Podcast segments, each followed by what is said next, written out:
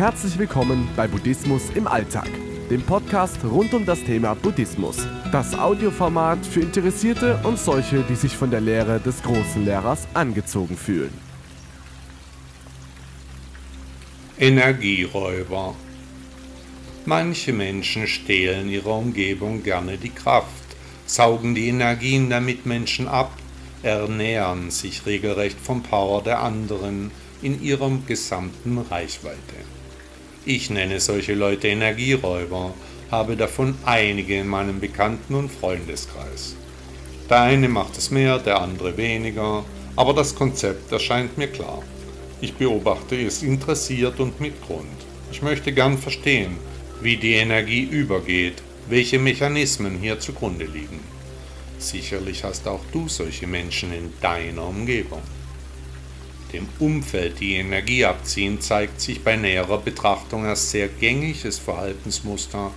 Schließlich fließt zwischen den Menschen immer sehr viel Kraft und einige Personen können eben nicht genug davon bekommen.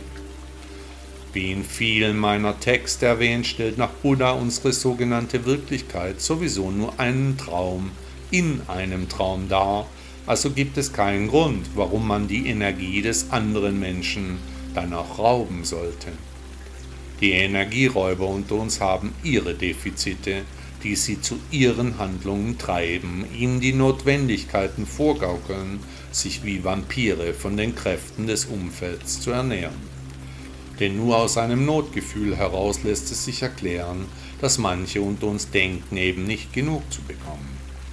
Andere Begründungen für den Energiediebstahl gibt es sicherlich auch, aber das gefühlte zu kurz kommen ist der Hauptbeweggrund für die Handlung der Energieräuber. Bei manchen Menschen ist dieses Verhaltensmuster zum alles bestimmten Inhalt im Leben geworden.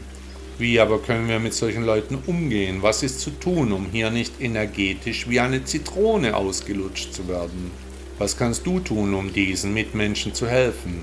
Denn diese Verhaltensmuster bringen eben kein Glück. Zuerst einmal hilft hier nur Ehrlichkeit. Wir müssen die Dinge beim Namen nennen, dürfen die Angelegenheit nicht herunterspielen. Dann muss jeder Betroffene sich eine Strategie überdenken, die er dann auch durchziehen sollte. Wer fällt dir ein, der oder die ein Energieräuber ist? Wie nahe seid ihr?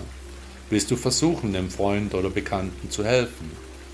Ich verwende in solchen Fällen die Spiegeltechnik. Das heißt, ich führe den Betroffenen ihr eigenes Verhaltensmuster vor, welches ich bewusst nachahme. Wichtig ist, das Gegenüber nicht nachzuäffen, sondern hier subtil und klug vorzugehen, dass sonst die Angelegenheit schnell ins Lächerliche abgleitet. Einfach zeigen, wie die ganze Sache bei dir ankommt, nicht mehr, aber auch nicht weniger. Die Gefühlslage darlegen, die Umstände mit einbeziehen, behutsam auf die Umstände hinweisen, das ist es, was ich in solchen Lagen versuche. Wie immer ist festzuhalten, dass auch hier der Weg das Ziel ist. Buddha sagte einmal, es gibt keinen einzigen Menschen, der allwissend und allsehend ist, der behaupten kann, vollständiges Wissen und vollständige Schau zu haben. Das ist nicht möglich.